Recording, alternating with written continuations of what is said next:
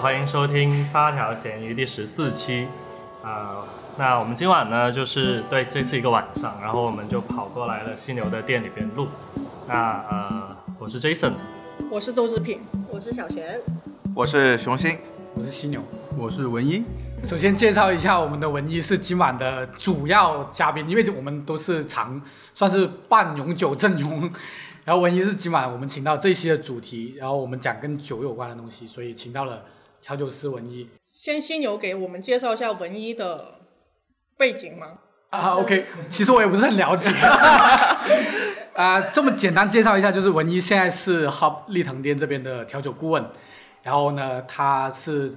凤凰北著名调酒师，然后就是有很多的粉丝，然后就广受广大酒鬼的喜爱。喜爱。然后呢，今天是一个非常随意的，因为待会我们可能喝完之后呢，大家都讲话不太清楚，所以就大家随意一点。然后反正基本上就是一个欢乐的夜晚，就是喝酒、吃东西，然后聊天。对，然后我们现在录播客的这个时间，应该也是我们所有期数里面最晚的一期，属于深夜档。就争取聊到明天，是吧？就没有几个小时了。OK，现在开场完了之后，我们先不要那么着急让文一讲太多话，我们先来点个酒。我们现在模拟一下，我们现在是个呃调酒调酒调酒酒吧，然后呢后面后期的话往里面加点音乐。哦对，呃哎我我先提前讲，就是文一对音乐也有很有个人的的风格喜好，所以可后面让他发呃提供多点那个 BGM。对对对，我们的这期的 BGM 就拜托文一。对，整个可以贯穿，就是他平时自己调酒的时候，他驻场的时候那个背景音乐。然后我们现在模拟一下，我们进来点单。OK，从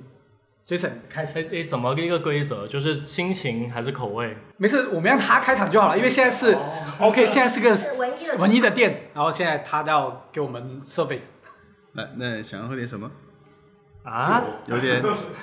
因为我最近特别想喝有薄荷的，哦，想有薄荷。因为我家有有一颗已经长到我无法控制的薄荷，我一直想要怎么对它下手，所以我很想要有薄荷，然后就是看看，比如说 whisky 或者或者是呃之类的啊，OK 啊，可以啊而且可以啊。我我今晚其实我刚刚已经在吧台里面跟他提过要求，我今晚想要喝最贵的那一杯，利用职务之便。非常粗暴，真是。老板想用公费旅游一下，还有最贵的吗？当然，就有些材料的呃，我们不是什么都能喝到，因为肯定是在我们现有酒柜里面有的酒的基础上。然后呢，我点的这杯是相对现在酒柜里面比较贵的那一杯。然后另外温馨提示一下，这一期里面可能有很多喝水的声音，还有吃东西的声音，然后所以大家谅解。我我我想到的，呃，几个要求的话，我想的是度数高一点。OK OK，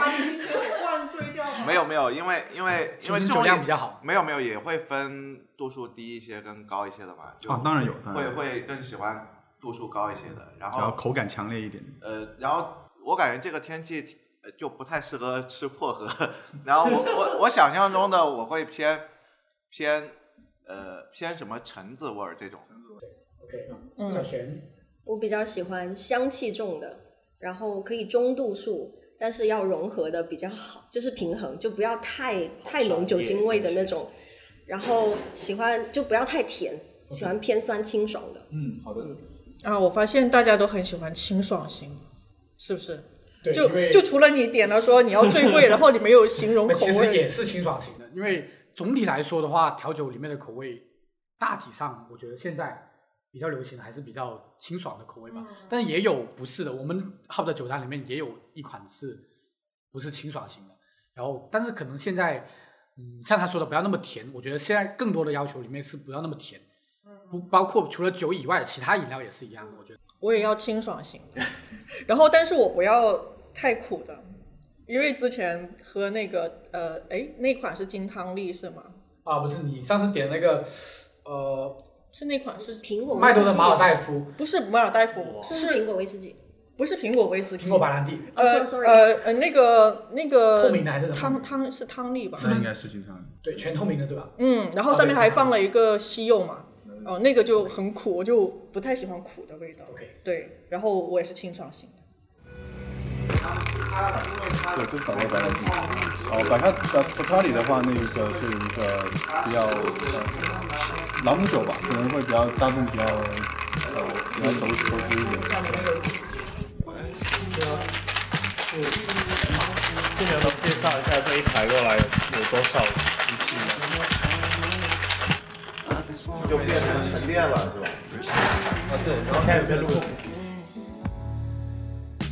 对，但像是呃，要是我们在酒里面，像各位刚才手上拿的两杯的酸的酒的话，因为加了酸进去，会让它酒呃里面的那个口感余韵拉长，甜味中和掉它的酸味，让它整体的口感更加饱满。所以呃，我们虽然是稀释，但是让它那个整体酒的风味呃把它展开来了，因为可能你本身直接喝的话，有些风味太过于强烈，你不一定能够分得很细致。就像是我们可能做了一杯威士忌酸，那我们本来威士忌里面原有的那个玉米的香味，还有它本来奶油的味道，还有它那个木桶带的那个香味，都会在那个酸酒里面就可能更清晰的表达出来。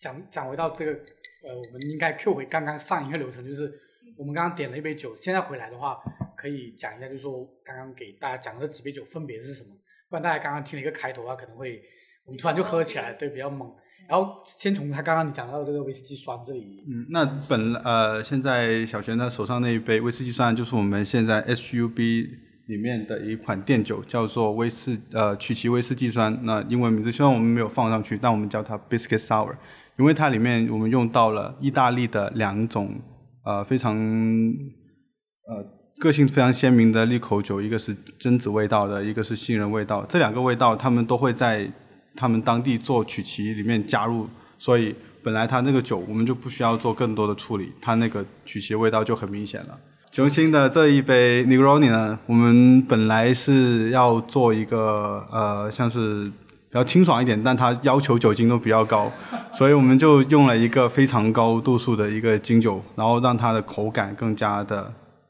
强烈，是而且它的是在呃是替换掉了原来的基酒呢，还是说在原来的基础上增加了一种酒？选了一个更好的酒，选了一个度数更高的酒，都是一都是金酒的类型，但我们选了一个更高度数的，让它那个苦味跟它那个酒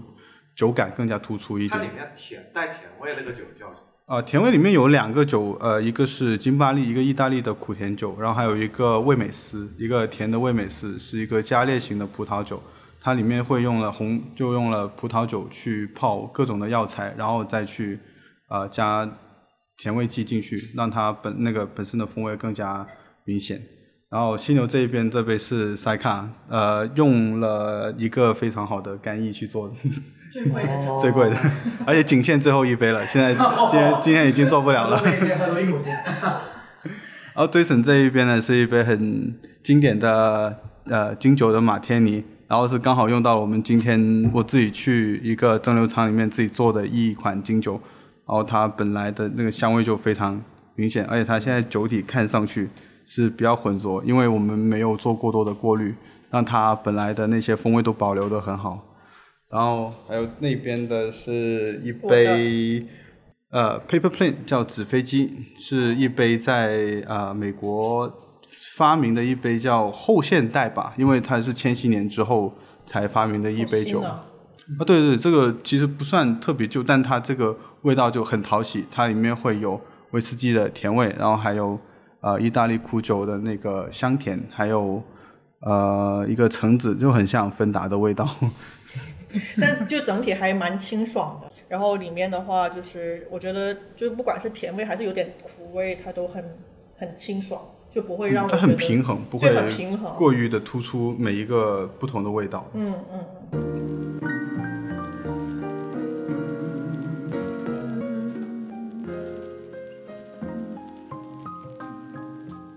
哎，你说完这些酒之后，就是我其实想说的是，刚才我们一开始的时候，Jason 说的那个叫什么冒犯的问题嘛。嗯。实际上，就是他说到的那些材料呢，我也有在想，是不是也是现在我们这些人在喝预调酒的时候的一种口味的选择。就是就是刚才大家点酒的时候，就首先说要清爽，然后，然后当然就是可能说，呃，不能喝酒的，可能就酒精度数低一点，然后能喝酒的稍微度就酒精度数高一点。但是我觉得可能是不是整体还会有一个甜味是大家都普遍很喜欢，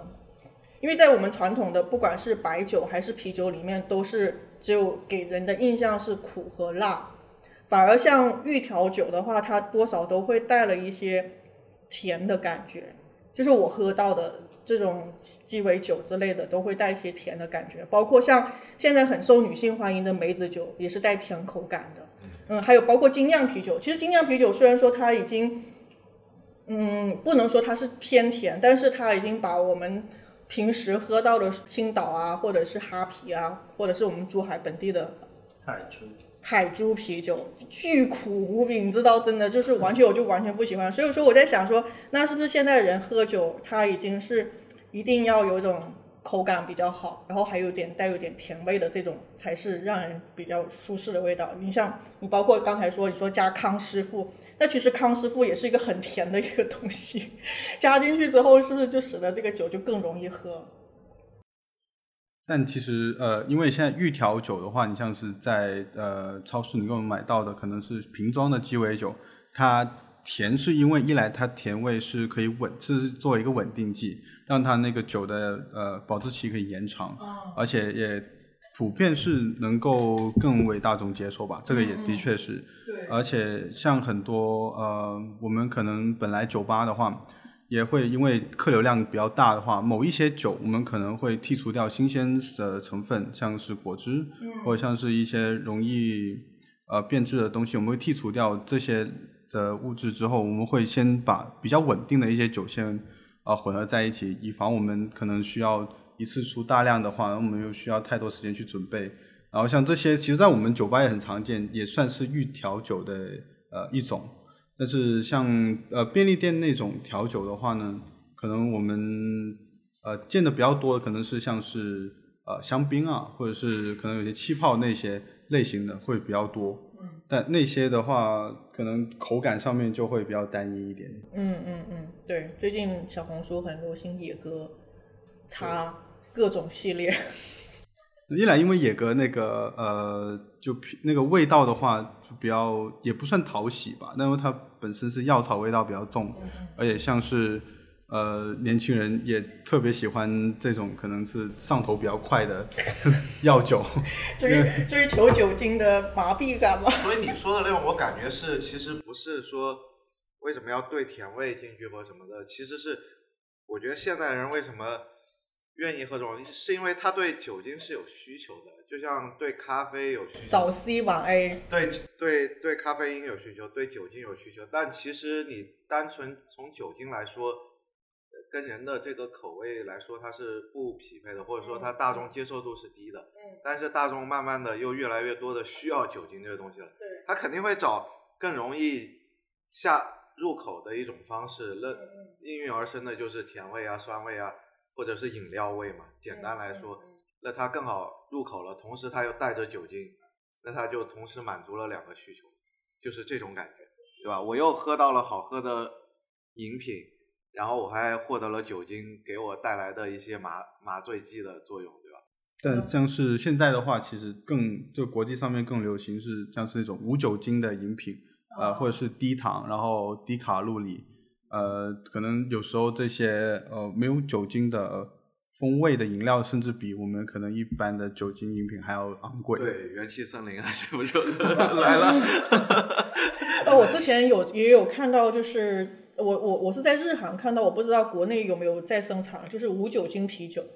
呃，当然不是说瓦格斯这个东西。格瓦 斯。有，现在国内国内其实做精酿很多厂有在做无酒精的。呃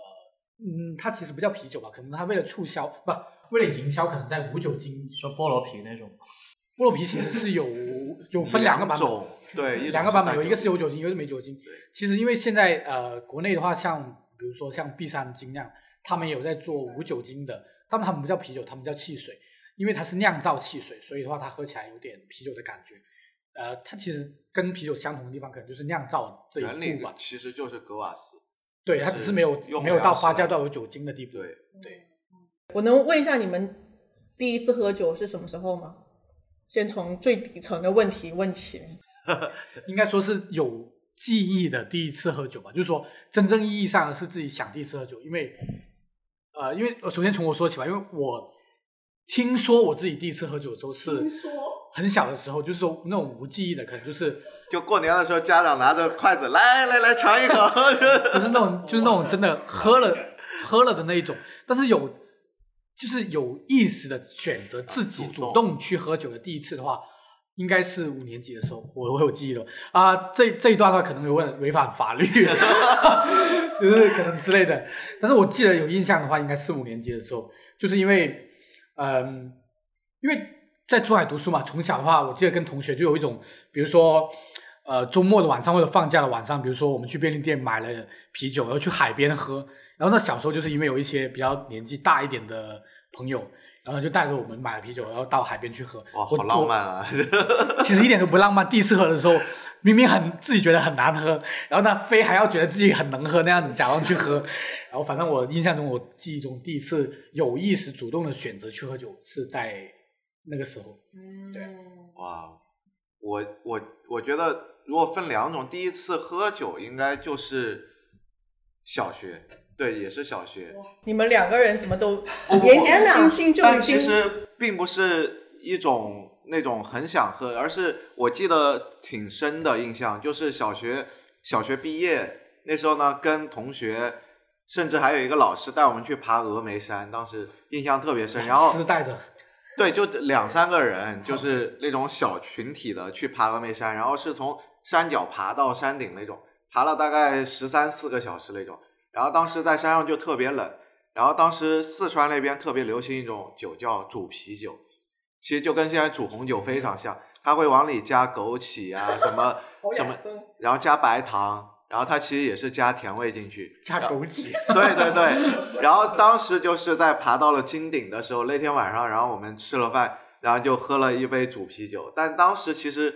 这个印象对于酒的印象是不深的，但确实是那个时候。算是第一次喝酒吧，对对对，就是这样。妈呀，那你后来成年之后呢？你进入可以喝叫什么？哎，中国喝酒的合法年龄应该是十八岁，应该都是十八岁。是买酒也要十八岁？我不知道哎。是后面有主动主动喝，其实你说什么高中毕业啊那些也会，大家聚餐也会喝酒，什么大学的时候也会喝，但其实真正自己愿意喝，或者说觉得，哎，我觉得这里面。不仅是以前那种，就喝酒只是为了我靠要把别人喝倒啊，或者就要就要干个你死我活那种状态，觉得是哎还挺好喝的，或者说觉得能喝出一点意思来的时候，我觉得还是工作以后吧，就是就是会在某些场合或者就像这种场合能够听到一些跟酒有关的故事啊，或者说能够听到一些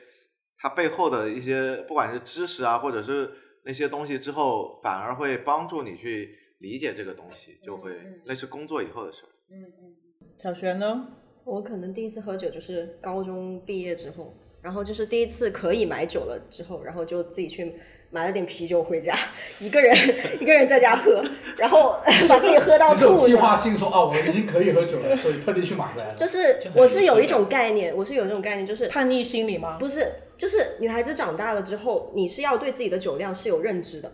就是我 我可以很厉害哦，这个我可以我可以在家里喝醉，但是我不可以不能在外面喝。但你得知道自己我喝多少会醉。对。然后呢？多多少喝醉了？一开始不可能有很多的，我大概就喝了两三两三听那种。两三听已经很多了。我记得我第一次说我喝第一罐的时候，我已经开始有点醉的感觉了。你那时候五年级哎。不过不过也是，但是我一直以来其实酒量也不是很好。但是我觉得刚刚重新讲到这个，后来就是你开始愿意主动的去欣赏酒这东西，我觉得有可能是因为是不是工作了之后你可以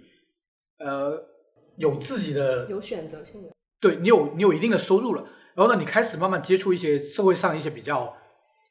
你不能说好的酒吧，就是说有更好的选择，你知道有更好的选择，呃，你包括你刚刚说讲到听到一些故事啊，关于酒的一些知识啊，是因为帮助你知道识别一些你有更好的选择了，所以的话你开始会欣赏这些酒。因为我回想，其实现在我也不是很喜欢喝那些比较所谓的工业啤酒，我现在也不喜欢喝，我觉得它依然对我来说是不好喝的。我觉得是因为有更好的选择了，所以开始主动选择去喝一些酒这样子。对，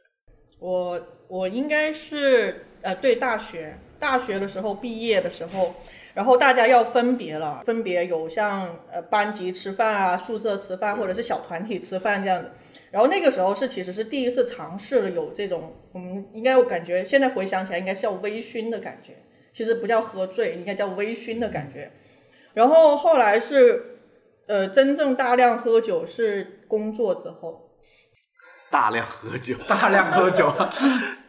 就是我现在的工作，因为要嗯、跟甲方爸爸打交道嘛，然后打打交道之后，无非就是还是就是现在年轻人特别讨厌的饭桌文化，对就是一定会要喝酒，然后喝的就是白酒为主。那个是其实我觉得是一个被迫的一个过程，因为你没办法，然后你就得喝。就是那个时候其实是尝试喝了，然后喝完之后呢，后来其实你你们刚才有说到愉悦的过程是工作之后，的确我也是经历到这种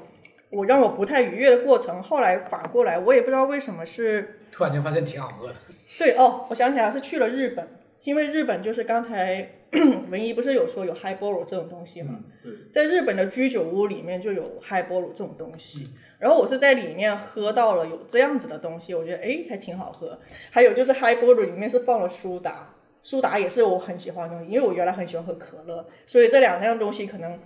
嗯、加在一起之后让我觉得很开心，然后再加上有一种微醺的感觉，就心情整体很愉悦，就是让我体验到哦，原来喝酒是可以这么开心的。那现在就是我可以跳出 high ball，再尝试其他各种不同的。Jason，Jason，哦，我还在回味你说的那个苏打加嗨菠萝的 那种感觉。嗯，待会儿做给你喝。没有这个，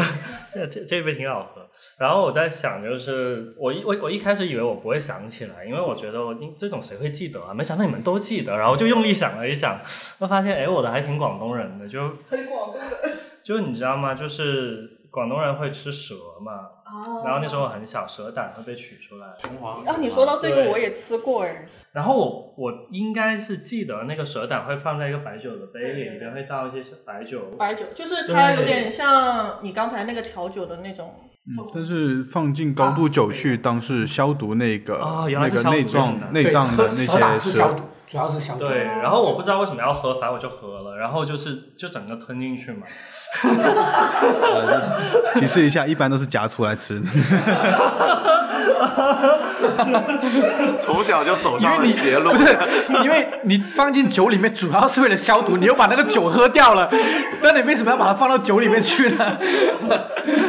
要么是我记忆 偏差，要么是我被人坑了。他直。接直接生吞了，整个吞进去了。对，而且我不知道那个是为了壮胆还是什么吗？小时候为什么要吃蛇？壮阳，你也就是是蛇胆，蛇胆是有呃，反正我小时候听说蛇胆好像是说，清热解毒，嗯，不是，好像类似是说，就有药用价值嘛？对，对，它是有肯定是有药用价值的，但是我我记得我小时候在老家听的话是说，蛇胆的话主要是一些小孩晚上会哭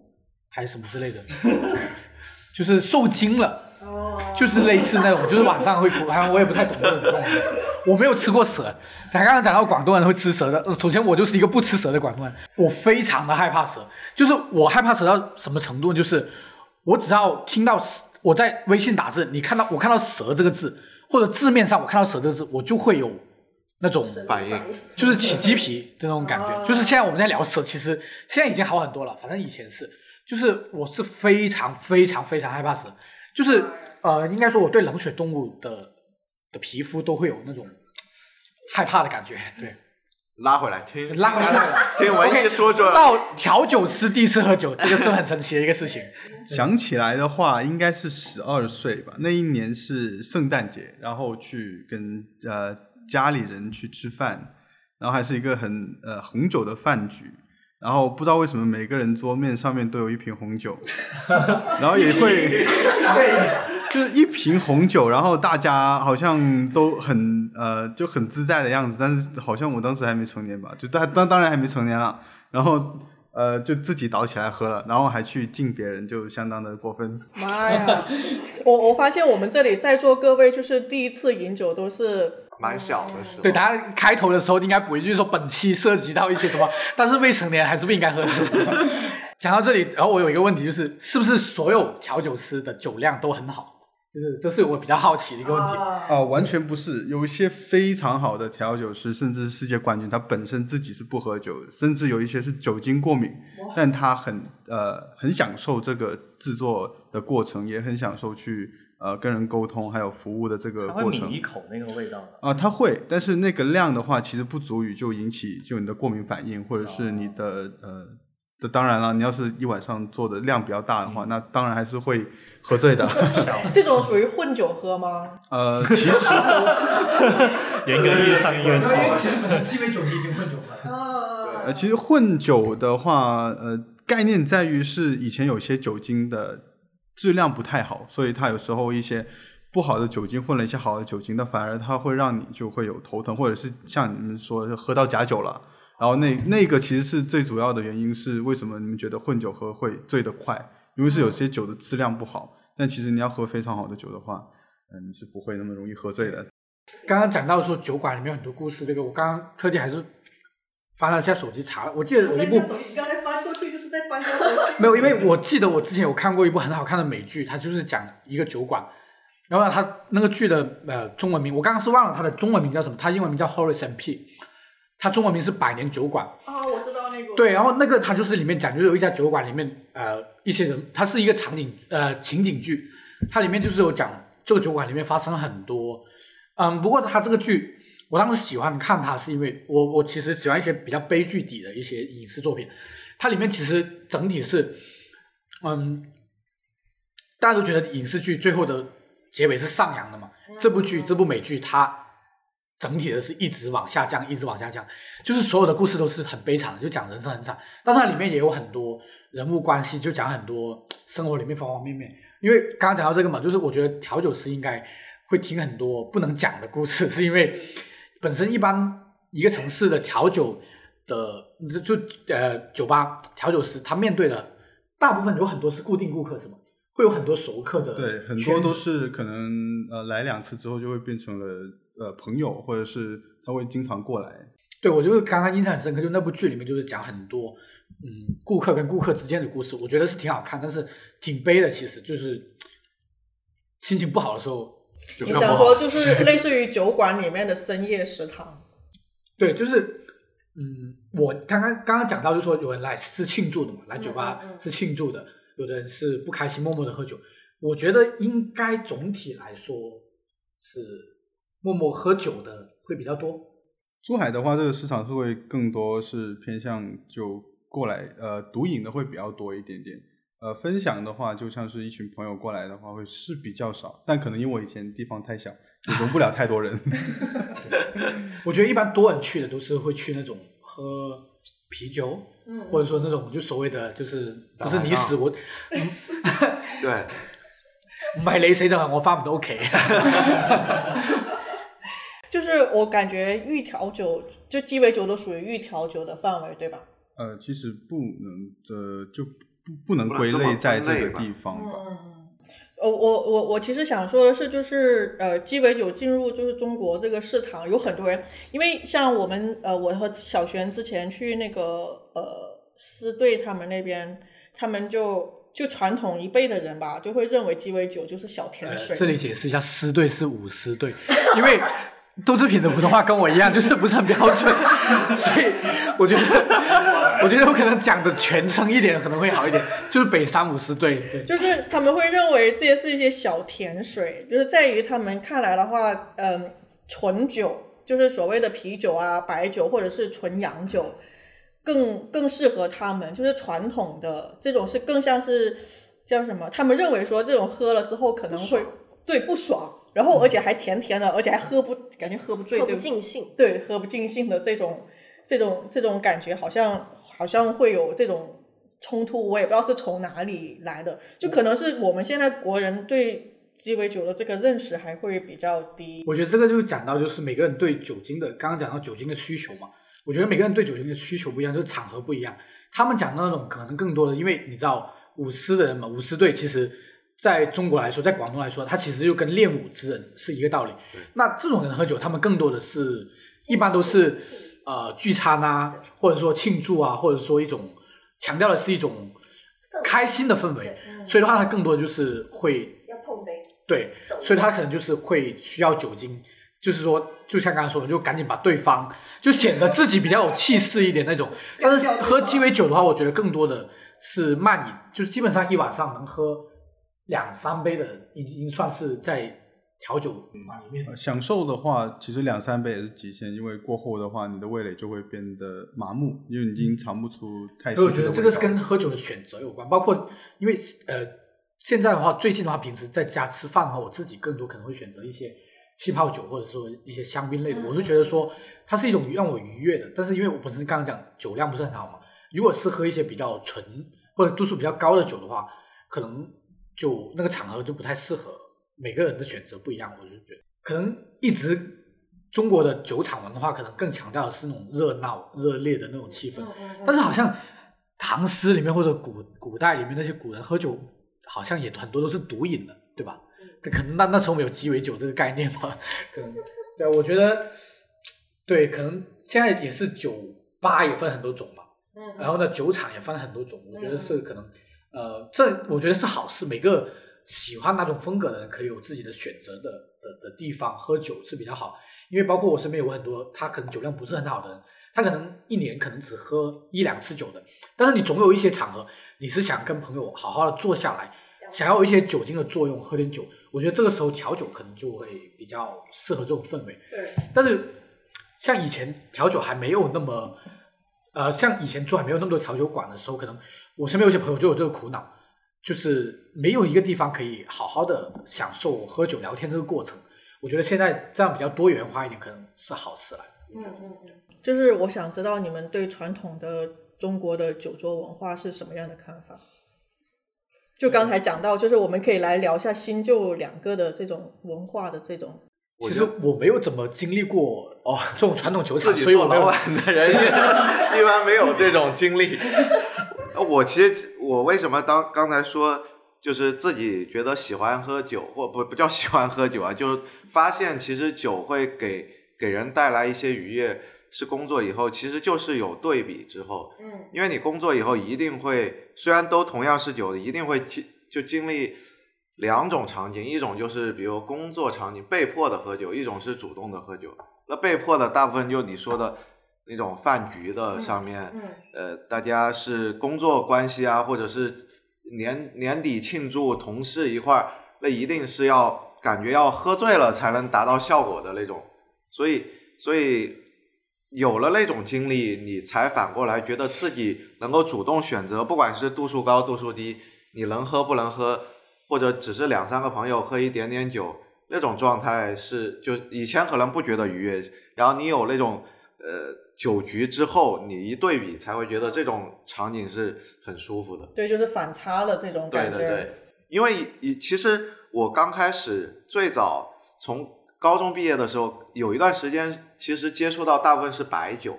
但那时候其实机会很少，但喝的都是蛮好的白酒，比如四川那时候我们我记得特别清楚，我们高中毕业喝的是五粮液，然后就那种场景，其实呃到后来一段时间喝的不多的情况下，你自己喝的很少的情况下，你是可以喝出它好的地方的。就虽然都感觉中国传统的白酒是很很烈的、很辣的，但是它其实是有有些是有甜味的呀，或者有一些是有香味的。但是刚刚萌生起来的这种对酒酒的一个认知，你一到工作之后，完了没了。对于只现在只要一闻到白酒味儿，联想到的一定是呕吐的味道，就是 就是永远都是这种场景是跟你联联系在一起的，所以对他的好感就消失了。所以就我我感觉我对他的印象就是这样的，就是他其实跟你喝酒的场合是很有关系的。嗯，你说呕吐味道这个，我特别印象深刻，就是我领导办公室，因为那个时候我们年底要存酒嘛，然后他办公室就会囤了一堆白酒，然后我一进了他办公室，然后我说。你办公室有股味道，他说是不是一股很香的酒味？我说不，这是一股呕吐的味道，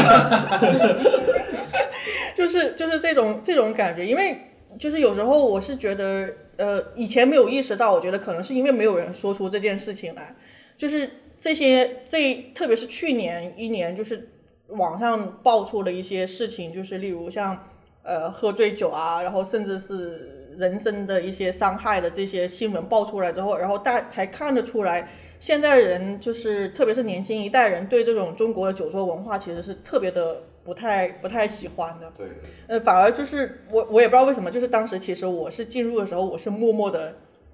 接受了它。就是很难去反抗。就是其实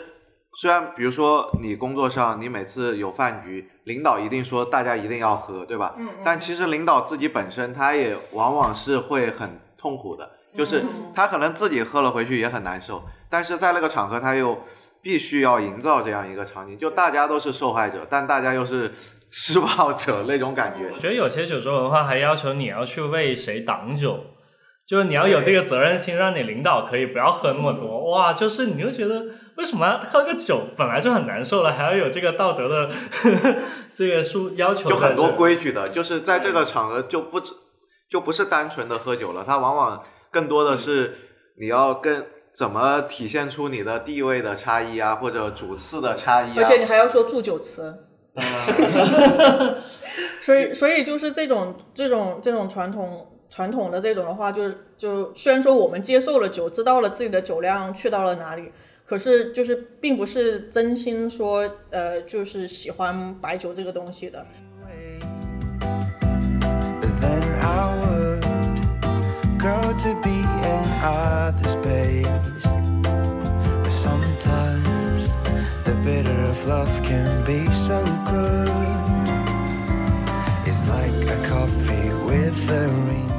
It's like a coffee with a rainbow. It's like a coffee with a rainbow.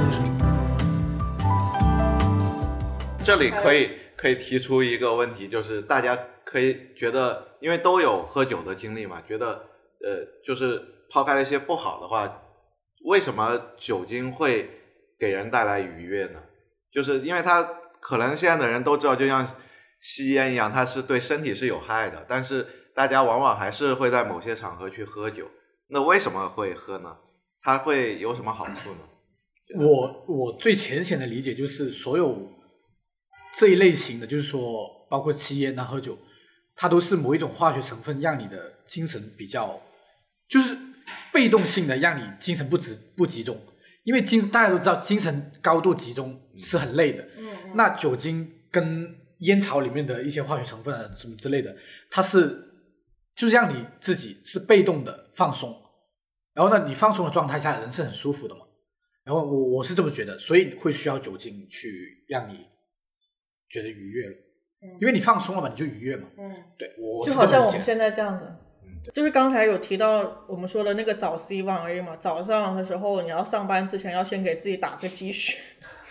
然后把自己的那个精神高度集中，完成一天的这个工作量，然后下了班之后就可以把这些东西给放掉。但是你放掉之后，我觉得人他在精神上面就是还是会紧绷的，有一颗弦，那个弦在那个地方是你没有办法说你放下就放下的，因为经常。嗯，我之前跟我学佛的朋友聊天的时候，他说你要放轻松，你要把你的肩膀给放松下来。我说，但是我是我没有办法控制的，就是永远会身体会有个僵硬的一个度在这个地方。那这个时候你可能就需要靠外力，然后不是就是我不知道吸烟能不能，因为我不能不会抽烟。然后第二个的话，那就可能靠酒精了。酒精的话，嗯，你说它怎么麻放放松我们身体，那可能是一个非常科学的问题。那这个时时候我们需要问一下果壳。但是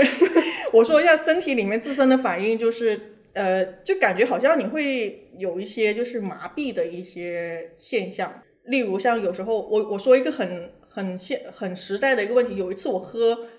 多了，然后我摔倒了。然后把我的腿磕了一个很大的一个淤青，然后在当时我没有任何的反应。事后第二天，我发现我的腿上黑了一大块，然后还剧痛无比。但是我在磕下去的那一瞬间，我是没有任何反应的。所以说呢，它其实是让我就是呃，就是首先我其实是处于一个麻痹的状态，然后第二个的话就是我不知道为什么，就是有时候人经常会说喝完酒之后会更容易叫什么？呃，哎，不是经常有一些电影或者电视里面的场合，就是喝一杯酒之后，然后去告白，或者是去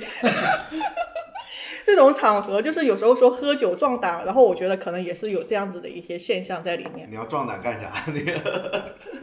就是我我的体验可能不代表大多数人的一个体验啊，但是我觉得喝酒对我来说，我是享受它带给我的惊喜感，嗯是因为我我认为就是就是比方说鸡鸡尾酒，我可以感受到它的它的不一样的味道，或者是、或者是这样，但是我追求的不是酒精，而且我觉得说你有的人就是喝酒壮胆去告白这件事情挺不科学的。就是你在正常的情况下不敢去告白，一定是有某种原因的。然后你在酒精的作用下去告白，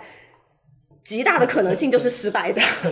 所以实际上，我觉得我我个人实际上不不那么喜欢失控的感觉。啊，所以喝酒对我来说只是一个调剂，而且我我喜欢喝鸡尾酒，我是觉得它跟朋友之间的聊天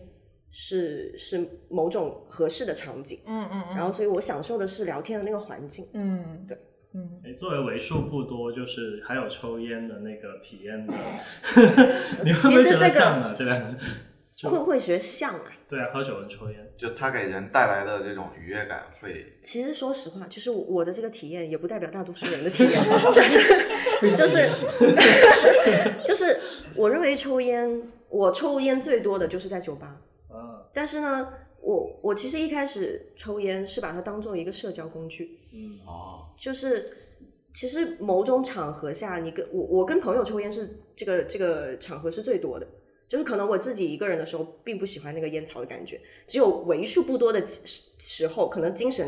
极度紧绷，然后来一支烟，我会觉得放松。但是正常来讲的话，其实还好。嗯嗯但是一定会有大多数吸烟的人是对烟草上瘾，或者是对酒精上瘾。嗯对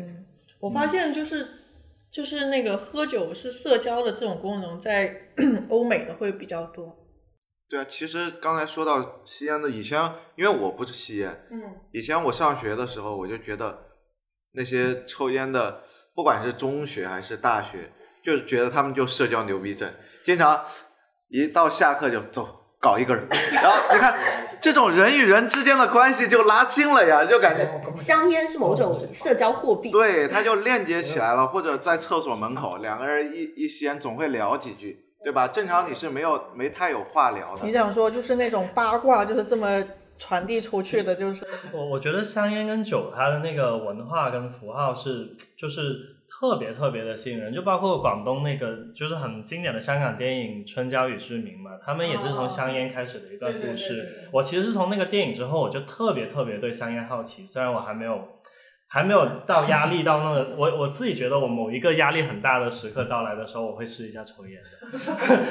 然后呢，我我其实刚刚想接那个酒厂文化的不不不酒桌文化的那个那个话题，是因为我毕业的前三年，我的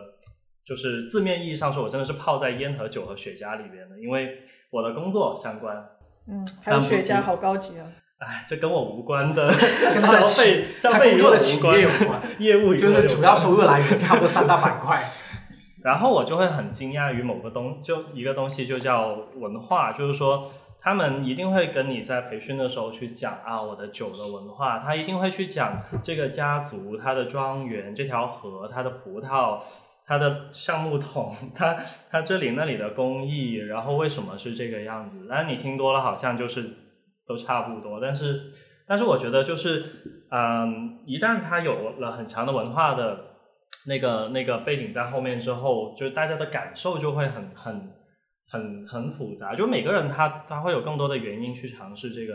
这个东西，嗯，所以比如说就是我我为什么就是你让我去喝酒也好，让我去抽烟，我可能会更感兴趣，就是说，哎，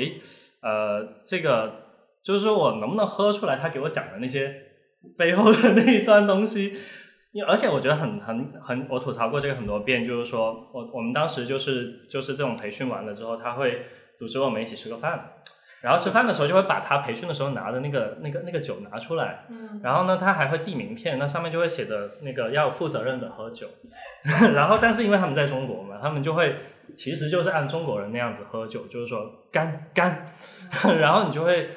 你你我就会觉得蛮遗憾的，就没有了那种你说一个人喝的时候能慢慢喝出他他的那种感觉，而且你还是他上一秒还是个培训老师，下一秒他就变成了一个生意伙伴一样，一直让你去去干。对，就就是我，所以我我其实没有那种就是说我我正是正正是因为这个酒桌文化让我就是这个 PDS PTSD 啊，就是就是那呕吐味道一直存在，以至于我一个人的时候，我很长时间，包括我辞职了之后，可能过了两三年，我才慢慢自己才会再去喝酒。就是啊、所以我我觉得，而且它会让我以后，比如说，如果我真的去做 team leader，我不会让我下面的人喝酒。我觉得喝酒就是为什么不喝咖啡，对不对？或者说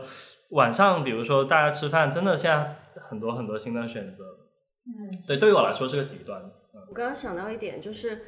很早之前我看过一个理论，就是说你要把你面前的任何的物也要尊重他们。嗯就是你入口的每一样东西，甚至你喝一杯水的时候，你都去感受它的它的流动、它的温度、嗯它的质感，这样子是尊重这个东西，同同时也是尊重你自己。但是如果说你是去拼酒的话，你就是把它当成一个物，把它当成一个工具，这样子的话，反向来说的话，你也是工具，你就是被、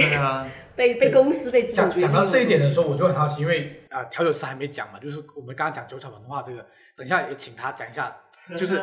他最早认识酒厂的文化跟现在他的想法。但是据我比较浅显的一些观察了解，调酒师之间也是有酒厂文化的，就是跟我们刚刚讲那种不一样。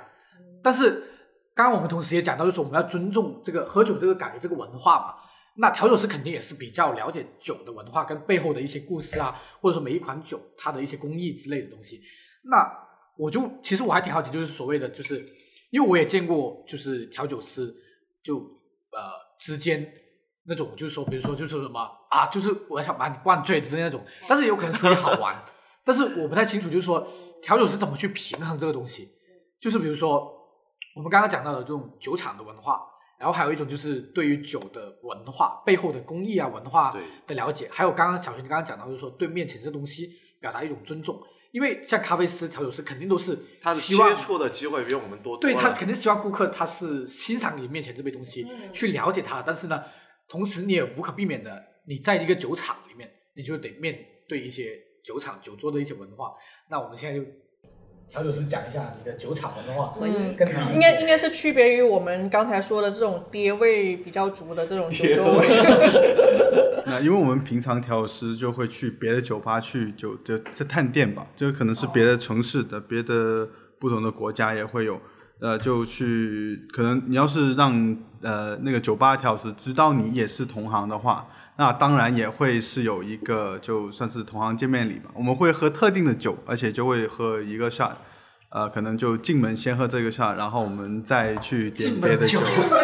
就真的是有这种呃它会有情况特定品种的对，因为呃，田老师之间呃会有呃，基本上是全球共识。我们会喝一个叫 Fernet Branca，它是一个呃意大利的药草酒，因为它当时呃可能在很多年前它销量很不好，然后调酒师就很，但是调酒师又很爱这个酒，然后他们就自告奋勇去把这个酒的销量喝上去了，然后喝到了这基本上是世界排名有前十了，然后这个酒呢就。呃，一直流这个习俗就一直流传下来，就调酒师要是去到同行的店，中文叫什么？呃，菲奈卡布兰卡吧，也是音译过来的，它是一个意大利的苦药酒，呃，基本上就是野格那类的味道，而且那那个味道呢更加直接，而且它也更加难喝。就呃，可能是有这种见面礼，然后我们有时候可能调酒师，呃，在吧台后面的话，其实喝醉是不允许的，因为还有呃，就也是工作时间，其实你要要服务到客人，还要呃跟你的呃同事去沟通，但是很多时候就可能气氛上来了，调酒师也就跟你死我活也是出现过的嘛这种事情。而且呃，像是特别大型的活动，或者是像是庆祝的节日，很多调酒师就会叫一个拉酒嘴的活动。就他酒嘴，拉酒嘴就是一个 一瓶烈酒直接插上酒嘴，杯子就省了，你的妈呀！嘴巴张开就直接喝掉。就是它是一数秒，数对，直接就把那个酒喝多少秒？从酒瓶里面倒进去你嘴巴里面，中间杯子就不用写了。然后这个其实就已经是比酒桌文化就更上一层楼啊，就非常的但是我觉得调酒师有一个好的地方是怎么样呢？他虽然他们也拉酒嘴，就这种这种其实也是等于类似干杯嘛，但是它虽然不是整瓶干掉，但是调酒师往往他会用一些比较好的酒，或者是说，那你自己可以掌握嘛我，澄清一下，并没有，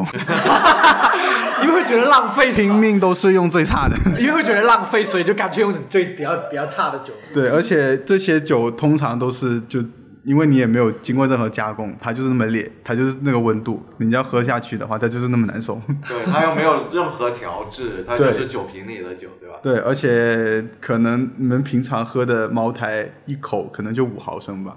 我们一口下去可能有六十毫升。这是钱的味道，就是 我想问一下，那那个六十毫升下去之后，之后还有吗？有啊有啊，你肯定是要在地上面先打滚一圈，然后 还要吐一下，然后才能就出去门还。要站起来，然后还要继续调酒，继续摇。就其实还是行业内，其实还是会有这样，就是一种自己的文化一样的感觉，就是就是相当于是内部就潜那种就不会明说，但是其实又会潜规则一样的一些游戏规则吧。对，因为我本来也不是叫说是专业出身，呃，这只是酒酒吧喝酒酒客起来的，呃，本来他们那些文化我也不太喜欢，但不知道为什么也成了帮凶。就成了其中。讲到这里，我刚才就想问，就是因为我们一直没有让他介绍他自己怎么接触调酒啊这个东西，所以我还挺好奇你是什么时候。因为我虽然跟他认识了挺久的，他现在也是我们的就是合作伙伴、顾问这样子。其实我我我还挺好奇，就是你那因为像其他调酒师的话，像你刚刚讲到一些珠海，比如说他有很多人从某一个酒吧品牌那里出来，那他们可能是工作，比如说像我们现在有很多咖啡师，他可能他刚开始就是兼职或者干嘛，然后接触了咖啡这个文化，对为了那我就哦哦，还挺感兴趣的，那我就继续做，后面就继续去精进啊，然后学其他那些。那因为你是像你从一个酒客开始的嘛，啊，你是酒客开始的，对，那你你你是怎么样走进调酒这个文化？后面自己还靠着大部分自学的情况下，然后呢，到了现在自己有一定的见解这样子的。呃，应该是从二零一八年呃圣诞节，然后是呃从成都回来了，然后又分手了嘛，然后就开始喝酒。那也不久啊，那才三年吧。呃，应该就是喝了大概醉了，应该有七个月，然后就家里面的酒也买了越来越多，放不下了。然后刚好恰巧北极星咖啡店的老板就，呃，也也在我附近家的附近，所以就呃想着离家那么近，你就不要放家里面的吧那些酒，然后就去了北极星那边做他夜晚的时间，然后就独自买醉。果然这个酒精是买醉的是比较多。然后呢，接着呢，嗯，之后的话是北极星这个地方是从二零一九年八月三十一号开第一天，然后是二零二零年八月三十一号那一天关掉的，恰好就一年，而且那一年时间的确是发生了非常多的事情。呃，一年时间是从是零经验吧，因为是当时也是只是喝自己在喝酒，然后客人是从珠三角到北京、上海也会有朋友过来，他们是怎么知道的呢？是是靠你个人的魅力吸引来的。因为我自己当时哪怕在开店，我也是会经常出去喝酒，然后也是经常去跑其实算是。酒友嘛，就是嗯，而且本来你去别的酒吧，然后你会介绍的话，他们那些调酒师或者顾客听到，也会要是经过你城市，也会去来拜访一下，然后最后就呃本地调酒师会呃非常热衷于来我的店里面团建。团建。所以那你其实系统也系统去学，也是从就是你刚才说的那个北极星开业的时候，然后就开始介入到这一行。对，当时是嗯、会是经验会比较欠缺，而且技巧技术方面也是没有太多的积累，然后就会去每一天关店，因为当时的营业时间是非常的奇特，直到九点到十二点，没人我就走了，然后客人走了之后，我就会去别的酒吧去问他们呃各种学习各种的呃事情吧，每每天店里面的运营或者是调酒技术之类的。然后回来就不断的去自己去试这个酒是要怎么做，然后会去别的城市去看一下别的调酒师是在做些什么，然后他们有什么好喝的，我回来也想喝。然后这边最后的话是，呃，也有不少的酒是当时全珠海只有我在供应，因为喝的实在是太刁钻了。这种是从从叫什么玩家级别，然后进入到了选手专业选手级别的。就还是业余赛，还在业余赛。那其实现在，比如你跳出来了之后，你觉得你你还会你还是会喝酒吗？你觉得？那其实我还是蛮想知道各种不同人就酒精给你带来会带来什么样的就是好的体验，你才会接着接着喝嘛？或许是我没有见过、没有尝试过的风味，或者就纯粹这瓶酒很贵，就好奇它为什么那么贵。然后我又会去 试。但是现在不会再去为情绪，就是说去发泄、去喝酒。但是真的是调酒师对调酒师最不友好的，就每个哎酒吧真的真的是会为了贵喝酒。就我有一段时间会，就因为买会买啤酒在家里嘛，嗯，有时候就会网上它有一套评分系统，对于就啤酒来说嘛，它就会有很多满分酒，它那种能打到一百分的酒，但是它有一些是不会的，有一些，所以这个时候就会特别想尝试，哎，这样的酒到底是什么味道，就会去买。所以，而有一些呢也很贵，嗯，就一瓶那种三百三十毫升的啤酒，它能卖到几百块钱，嗯，这个时候其实也会，也是这种心情，就特别好奇，对。哎，我靠，我一定要尝一尝这个，我们这种凭啥卖这么贵，还这么高的分？还是玩家级别的这种。这里因为刚刚豆制品不是带了一瓶他朋友做的美酒过来，然后刚刚文也有说，就是说我们可以尝试用这个美酒来做一款酒试一下。对对对。对，OK，我们现都喝完了，在又进入到我我正想说要第二杯，是这么猛烈的吗？没有没有，正正常呃，恭喜我们，我们也成功的聊到了第二天。此时太阳已经正在冉冉升起。对，但是好像我觉得，其实呃，我们平时录播课大概也是两个小时，是吗？嗯嗯。现在也差不多两个多小时，但是我觉得这次好像特别快。不，你没有一个感觉吗？吃饭的时候有酒跟没酒，那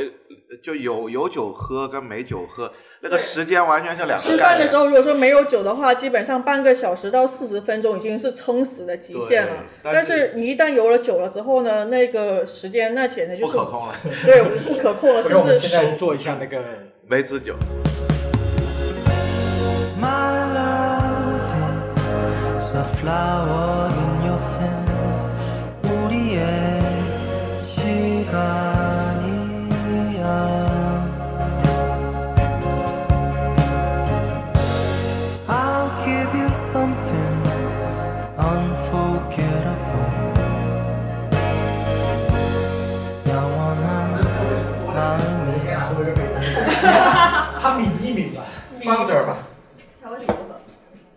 人人家是要保持清醒。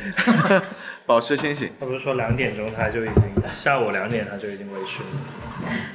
不过我发现冰块的这种化学反应还挺有意思。你还记得上次我不是找你下单买那两杯酒的，然后你帮我把它分开，然后然后我就跟你说，因为其实我是喜欢我喜欢先尝试一下没有带冰的原味的那种，然后喝完之后，然后我再把冰放下去，我发现冰其实是起在这个酒里面起到了一个很有意思的一个化学反应，就是它不知道为什么它会把这个酒的一些香气给突然带起来了，就好像我们刚才有聊到说一个好的酒，它它一个好的酒的话，它除了原味喝，像我们常规喝白酒就是原味喝嘛。但是好像我我是后来是在知乎上面搜一下，它好的酒还可以再跟冰一起发，就是混着喝，就像 whisky 这样子的。其实就改变温度吧，是不是？是不是？讲到这个，我们之前跟你们一起上不是有讲嘛，就是说是不是比较著名的款的鸡尾酒，或者说大多数的鸡尾酒都是冰的，很少热喝。呃，热的鸡尾酒是有，但是因为季节性的问题吧，因为你一年只有那几个月是冷的，所以它其实不会太流行。但当然也会有，像我们店里面有的那个爱尔兰咖啡，它本来用的那个咖啡是热的，而且它用的我们会类似于做一个热美式的方式去加入酒精，对，然后我喝过热的酒，就是在校长那儿，然后他好像还有专门的酒具，下面还要加加热。对，那个就是很传统的爱尔兰咖啡的做法，会通过加热那个杯子去把那个酒精点燃，然后挥发掉它的酒精味，它的酒精的味道，然后只留下它威士忌的香味。但那种酒反感觉会相对厚重一点，它因为是热的嘛，它有些会，是我喝的那一款是加了椰奶，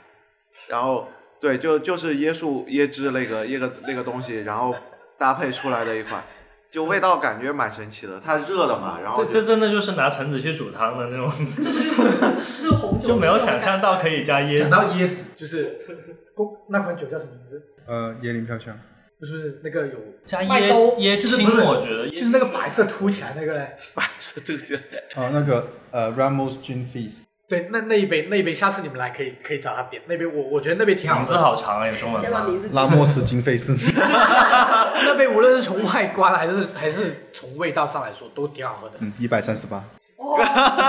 你为什么要把价格价格报出来？老板都在拉生意了，你又夯退了。因为是我在做呀。我能问一下，比他刚才喝的那杯还贵吗？有，呃，当时店里面卖的最贵一杯是一杯呃 c a 是售价是三千五百一杯啊一，杯，用的是轩尼诗的百乐亭。哦，我们喝的是钱的味道，嗯。那我们来继续说说要热的鸡尾酒还有什么？我真的没有热鸡尾。酒的话，很苏格兰会很流行，就是一个叫 hot toddy，我们是用了威士忌加蜂蜜，然后也是加热水进去，让它本来那个酒精就挥发得更快一点，然后进入你的血液的时候，那个蜂蜜当然也本来有那个呃治疗的作用，所以让它更快吸收，让它这个酒精作为一个载体，把那些呃药用的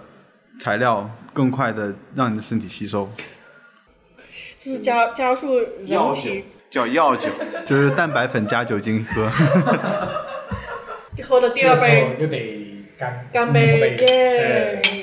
哎，你们听过九曲九曲双蒸吗？酒浆用的吗？酒呃就对对对对对，广东酒 就是广东双蒸，广东叫妈蒸，妈。狗哦，公妈蒸，因因为好像顺德产的嘛，顺德那边的人特别特别喜欢喝。就大梁醪糟嘛。不是不是，呃，就是他说到这个事情的时候，我想问一下你们，你们有没有对父辈，嗯、或爷爷那一辈在饭桌上喝酒的这种印象？就是我我发现老一辈，因为以前有一种呃酒的那种包装是，就像我们现在喝的这种杯子，对，盖子揭开，对对，像现在也有，现在也有，它里面还有枸杞，然后真的就是一个二两杯，四川才有吧？不是，就是你讲的那种是一般是类似什么那个叫红毛药酒，或者是说，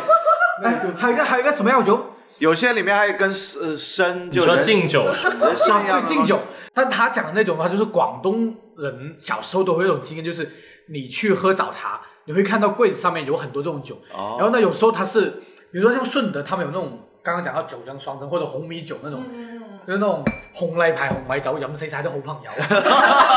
我靠，广告语都来了。它一瓶大概可能有五百多毫升，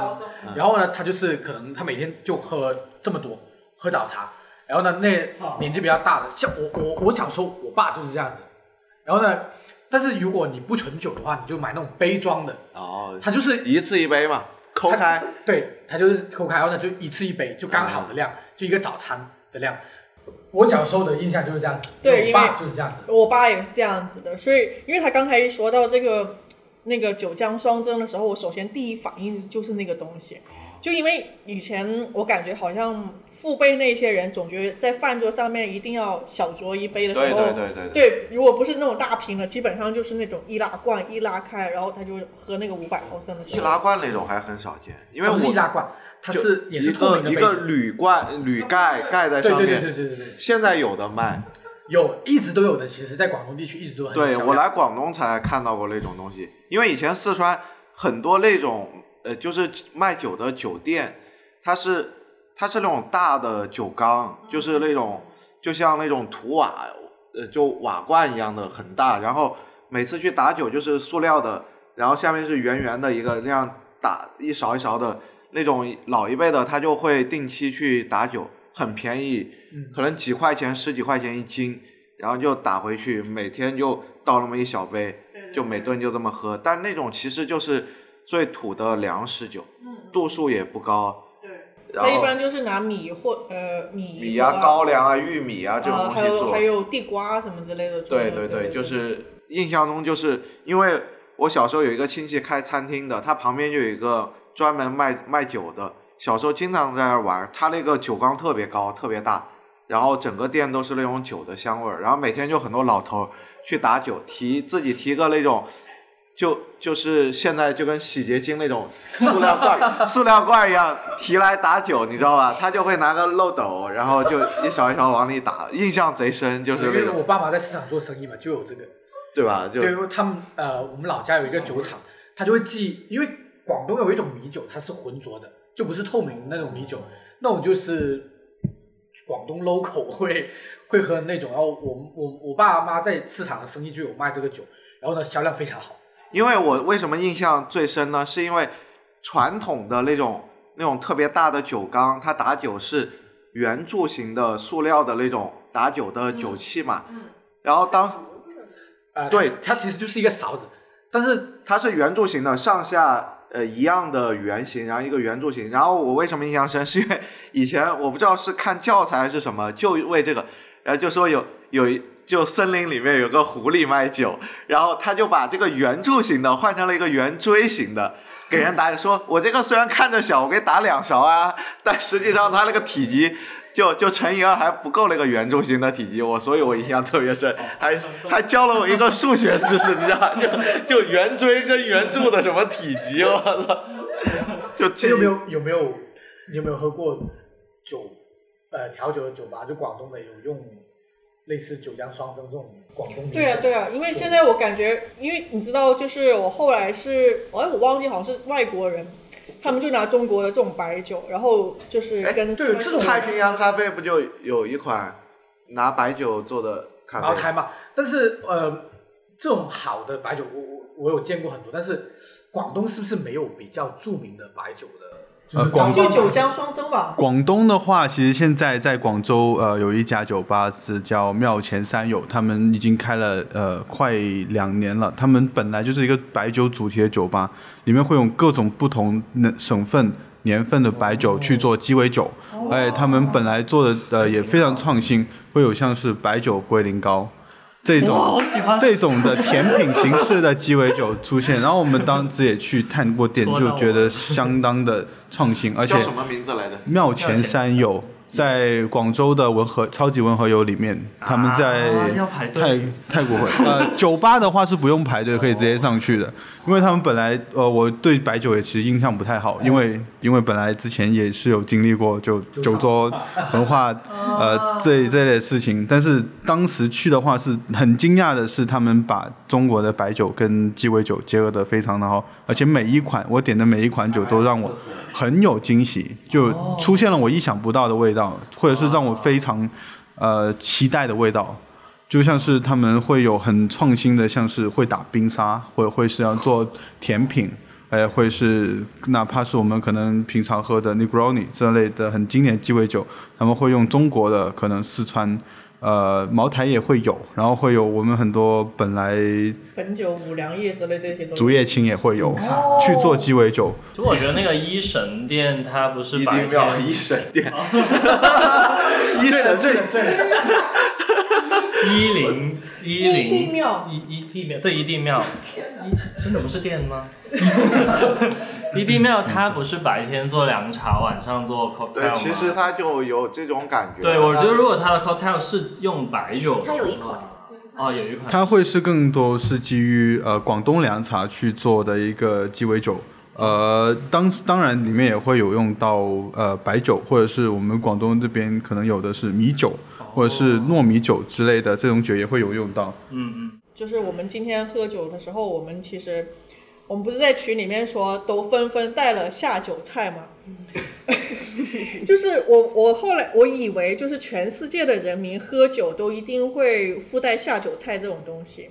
呃，你看杰森 又在这，杰森你在获取一个哎，吃这个这个超好吃，我刚刚吃了好多。我掰一个试一下，你可以掰开的，我掰一个试一下，刚刚我没有没有呃，让我猜，对对继续说，回到我刚才说的那个下酒菜的那个事情，鸡尾酒有下酒菜吗？呃，鸡尾酒的话，其实更讲的是一个餐酒搭，就是你吃饭，我们可能是中餐也会有，西餐也会有，嗯，我们会因那个菜品去定制这适合的鸡尾酒。跟跟那个喝葡萄酒很像。呃，像其实因为本来我们也会可以做到很多不同的风味去搭那个菜品，像是辣的，或者是可能会比较呃新鲜海鲜味一点点的哎。这种餐餐中鸡尾酒还没怎么喝过。啊，其实 Hop 就是啊，打个广告，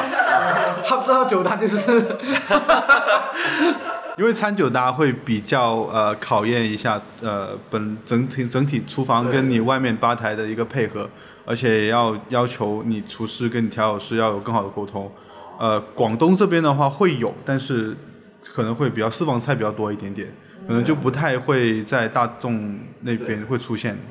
因为我印象中喝这种一般就是到这种酒吧嘛，一般就两三杯喝了，跟朋友聊聊天就撤退了，这种就也不会喝大呀、喝多呀什么的。主要是它太贵了，你要 你要要喝大了好贵的，你一杯算六七十对吧？六七十算便宜。对啊，现在起步价就是这样嘛。我我我是出去旅行的时候，我发现就是欧洲人他们可以干喝，但是在国人呢，喝酒一定会佩戴，一定要有下酒菜这种东西。但其实，在意大利或者是欧洲那边的呃地方的话呢，他们不是叫下酒菜，他们是把那个酒叫餐前酒，对，直接是把那顿饭、倒过来，那顿饭就是拿来配一说餐前酒就明白那个意思。对，那其实东西是一样，就是那个酒是拿来开胃，或是拿来呃，你吃饭之后来来进行一个清口，或者是一个辅助增强你这个菜品本来那个风味，去搭配的一个酒款，而不是像我们可能在酒吧的话是特意去叫一个小吃去搭配你的酒。那当然，这个是可能国内会比较常见一点，但是在外国可能两点就搭开始开酒。配也蛮尴尬的，就是我感觉就要不就 KTV 风格，就是什么那种黄瓜条，对，然后就 对，就要不呢就是呃花生米，就那种脆脆因为刚才。讲到这个的话，因为外国很多他他们用餐的习惯就是，他餐前酒喝一点点，然后呢我吃饱了，然后他们再换一个地方，就是喝酒，就你已经吃饱了嘛，你就干喝了嘛。他们因为我们我你刚才说到西班牙和意大利，因为我有去过，而且就是因为我们其实一开始去的时候很不适应，进门第一瞬间，然后一坐下，他问你说喝点什么，然后我们两个，哦，我跟我朋友就啊喝点什么，你说普洱茶茶味来了，喝什么茶就因为像是很多欧洲国家的话，他们的咖啡馆也是自己本来就有卖酒，而且卖的都是可能很正式的鸡尾酒，但是它是从早就供应到晚，可能你中午去吃个饭，你也会配一杯酒，但可能是那种像是呃低度数的葡萄酒，或者是我们那个餐前酒、苦酒或者甜酒之类的，不一定是可能是我们晚上喝的非常浓，呃鸡尾酒之类的，但是。人那边的文化就是可能是能够接受得了，你下午就可以开始喝酒，而且也可以接受你这边可能喝各种不同风味的酒。对，像他们那边的那种咖啡馆是肯定会跟酒吧是结合起来，他们叫咖啡 bar 之类这种东西，而且很拼，从早上六点钟开门，然后一直经营到甚至到经营到晚上两点钟，他们可以考虑一下。对老板快点考虑一下。干不起，哎，真的是，我最早接触这个，也不叫接触，就我之前不住那个海滨泳场那儿嘛，那儿不有一家星巴克嘛？我最早看到所谓干喝的就在那个地方，因为有一段时间我要复习考试，我就每天在在星巴克嘛，那儿可以坐着嘛，环境比较好，然后我又看那个嗯，中邦艺术的呃中邦中邦艺术酒叫中邦艺术，对，改了个很奇怪的名字。对，就在那个地方。然后就我有有连续一周就看到有个人早上上午十点会就会去，他点三杯 shot，就是就是浓缩的，直接机器打出来的。啊，他站他都不坐下，夸夸夸喝了就走了，有有有有，那就跟那种就有很像喝喝酒的感觉，就有点像喝龙舌兰那种感觉？因为本来像是意大利那边，你浓缩都是不对水、不对冰、不加那个油，直接就喝掉么高，了。就看他夸夸夸喝了就走。哎，其实九百度，我之前看它的那个品牌的，就它其实珠海一个做烧烤，一个做啤酒啊什么的一个一个饮食餐厅的这种这种餐馆，然后它当时的一个所谓的品牌一个策略就是说，它是从它他就说他紧紧的抓住了从下午五点到凌晨五点的所有的客群，就是说你下午五点下班了，大家就去吃个烧烤，对他也有酒，对，然后一直你可以喝酒，因为前两天我去九百路吃烧烤，我才发现，他现在他的啤酒，他现在也有罐装的了，易拉罐的。他他现在也也就是因为这几年那个所谓的精酿这个这个这个概念炒得很很响，它就打的叫大麦拉格。它其实就是我们平时接触到的啤酒，它拉格就是一种酿酒的工艺，就是我们平时接触的那种工业啤酒那种工艺，就叫拉格。然后他就把它打成了这种，然后就会让人觉得，哎，它这个啤酒应该比青岛好喝什么什么的。它其实就就是就是一样的工艺，对，就是它它其实这种概念跟日本的那种居酒屋很像，就是 日本的那种居酒屋里面，它就是那种他们叫做什么呃饮料无限畅饮，呃一千一千日元，大概也就是六七十块钱人民币，就包括酒吗？就是这种这种酒，啊就是就像是 highball 之类的那种，就像是我们可能会见到这 happy hour，可能就下班可能到五点到八点之间，你可能是付一个价钱，然后就一买一得二嘛，就是呃不是就是可能某一款酒你可以无限续杯，然后接着就是你呃，就配上一些下酒菜嘛，例如像那种呃烤小鸟，烤小鸟是什么玩意儿？烤烤鸡肉串，因为小烧鸟鸟，它是烧鸟，烤小鸟，因为在日语里面鸡这个鸡肉这个就是这个东西，他们叫鸟嘛。实际上以前中国嗯鸡类的都属于属于是鸟嘛，烧鸟嘛，就是国内国内叫烧鸟嘛，其实就是烤鸡肉嘛。啊，就是配上这种东西，然后它有一些其他的下酒菜啊，例如是烤鸡块啊，或者是其他的一些比较重口的这种，就是东亚下酒菜都是比较属于比较重口型的这种这种东西会比较多。喝酒的各位，就是如果说你们会在家里面喝酒，或者是嗯在外面喝酒，你自己如果说只点一样下酒菜，你会点什么？除了花生。我喜欢我喜欢那个甜的爆米花，哦，甜的爆米花是什么？黄油爆米花就是对很黄油味很重。啊，就是配各种酒都配那个那那你喝红酒不葡萄酒肯定就不会嘛。啊。我可能还是会选坚果类，就除了花生米，那你就什么腰果呀，什么杏仁啊。你不是会做菜？难道你不是来点就是川味的那种？我如果在家的话，其实钵钵鸡，不，其实在家的话，如果是吃饭的酒的话，其实它更多的是跟人分享的，就是以以这以那种相当于氛围型的形式。如果我自己喝酒的话，我我印象中就不咋吃东，因为自己喝一般喝啤酒，一般一般就自己就看看书啊，听听音乐这种状态就哦就只会喝酒，因为他喝的也不会多，一罐两罐就不太会下东西吃。原来你你喝酒还要配着书和音乐，不，一般喝的时候就就就会比较放松。第一口、第二口的时候配着书，配着音乐，后面喝多几口之后呢，就只顾着喝酒了。但大部分时候是玩手机，这种就比较放松的状态，就纯瘫在那儿就纯放松了，就是那种状态更多。我没有没有这个习惯，但是我刚刚想到了一个很奇怪的搭配，叫紫菜，尤其是里边有，芝麻的那个对对对对，我感觉可以试一下，就对吧？感觉也是甜的，然后也是就是其实我我比较喜欢那个是有点类似花生，但是是酒吧里面才有的那个，我忘了叫什么名字。脆脆的、空心的，对对对，呃，给我给呗？那个叫什么？手指薯条。不不不不，我。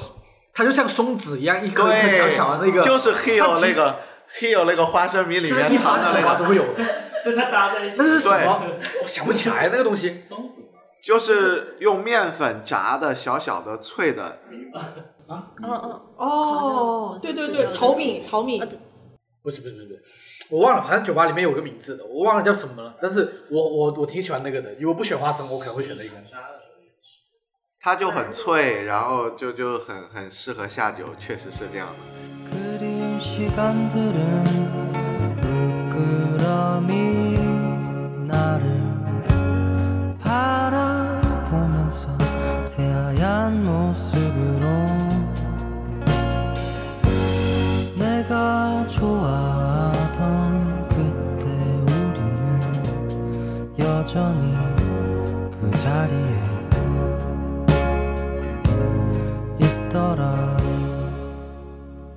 像鸡尾酒，它会有呃，就是饮用时间的这种说法嘛。呃，因为因为有一些它冰比较多，它其实可以慢慢喝。像有一些像没有它其实做出来是凉的嘛，但你没有冰块在里面的话，它很快就会温度就会改变嘛。但其实是我们在制作过程中就把这个几款不同的酒或者不同的材料混合到一个很稳定的温度。其实它在未来的可能十五到二十分钟之间，它风味是不会改变太多的。但是最好还是趁它在三到七分钟左右吧。就就是会会会有时最佳饮用要是有冰块的话，可能在五呃十分钟左右；但是要是没有冰块，像是马提尼那种，对啊对啊就可能在三分钟。它那个 没有，它是随着那个温度升高，它的香气会改变，可能它酒精会不断的就加强，就可能喝下去所以我刚喝一口到第，三十分钟的时候，我是觉得它不太好喝，因为它那个。对，因为它那个温度改变的话，等于它那个酒精在不断挥是不是也要。分那种所谓的叫什么长饮还是对，长饮的话就是我们会加到冰块，就量比较大嘛？就呃，就加了冰块就要长饮，没有加冰块我们叫短饮。哦然后我们是 on 哦，on the on on the rock 就是我们会加冰块，然后我们像是 shot 就是一个小的小的 shot 杯，那个那就是肯定是一口喝掉，那个就不会是加冰块，也不会加是任何东西，就可能是一个单纯的烈酒，我们就是喝掉它。那像是下酒菜的话，我有之前是特别去研究过，呃，也有吃过，当然相相当不少的奇怪的东西，就呃，比方说就是我们是在有一些非常高端的威士忌吧，它会就提供一个呃，可能是某一款的威士忌，它是泥煤味道的，可能这个威士忌它是在海边生产，它会搭配一个生蚝，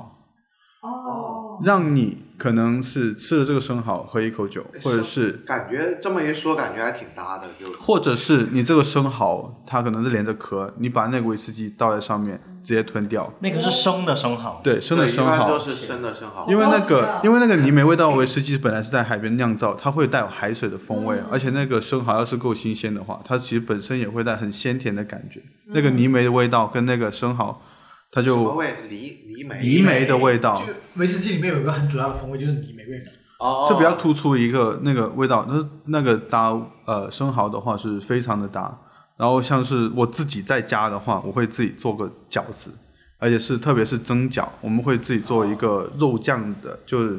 意面那种肉酱的肉酱蒸饺，然后去搭配呃看肉酱是拿来蘸饺子的吗？不是肉酱是包包在在里面。包在饺子里面，那是我自己哎，做的。我想象中的吃法更好吃。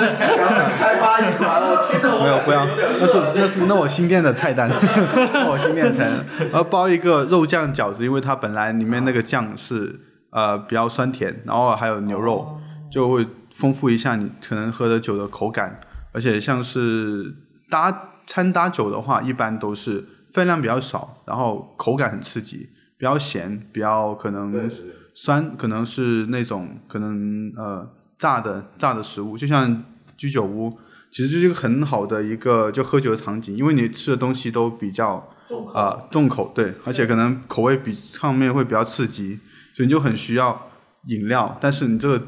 场景下，你可能是喝酒会比较解压一点。以前在中学的时候，不叫中学，就是大学那会儿，就有那种蛮土的那种酒吧，就它是现有现场驻唱的那种，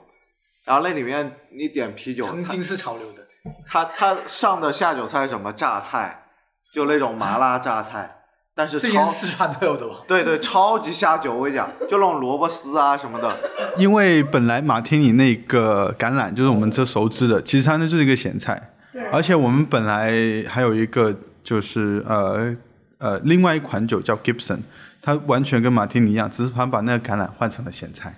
腌的黄瓜、腌的萝卜、腌的洋葱，就这样去下载。咸菜。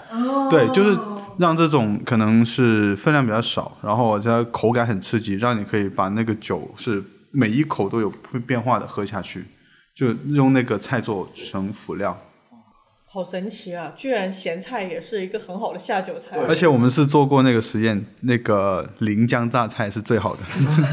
是涪陵榨菜吗？培林吧应该是，涪陵，反正就是宋州的那一个。三点水一个，配右边。刚才讲下酒菜的时候，我脑子里面一直出现一样东西，但是我刚刚本来想说，我其实没有什么，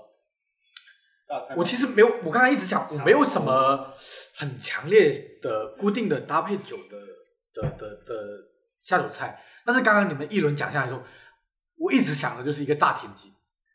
炸田鸡其实炸田鸡最好，因为它那个分量比较少，而且它本来那个肉很嫩，很容易吃，呃，很容易消化，炸田鸡，你们说的是田鸡吗？干锅吧，就是干锅干锅麻辣鸡吧就。椒，我我想的是椒盐炸田鸡，因为在老山东那边有一家店有在做。我刚刚说了一轮之后，我脑海里面一直想的是这个东西。我们打包点酒过去吧。现在现在还开着。不是不去吧？这么神奇，我我还真的没有吃过田鸡作为下酒菜哎。不是我连炸田鸡不是不我都没吃喝海报。椒盐炸田鸡挺好吃的，就是有点上火。我吃过椒盐鸭下巴，呃，类似吧，但是炸田鸡因为像刚刚刚刚说的，它肉因为田质很嫩，田鸡其实大家吃过都知道，它就是两个腿加一个身体嘛，你每一块分量差不多，然后肉很嫩，所以你拿起来之后，你这样一拔，那个肉就掉了，只剩下骨头，这这就形容的很爽，你知道吧？就是 你这样一拿那个田鸡腿起来，一拔一口肉，然后再夹完之后喝一口酒，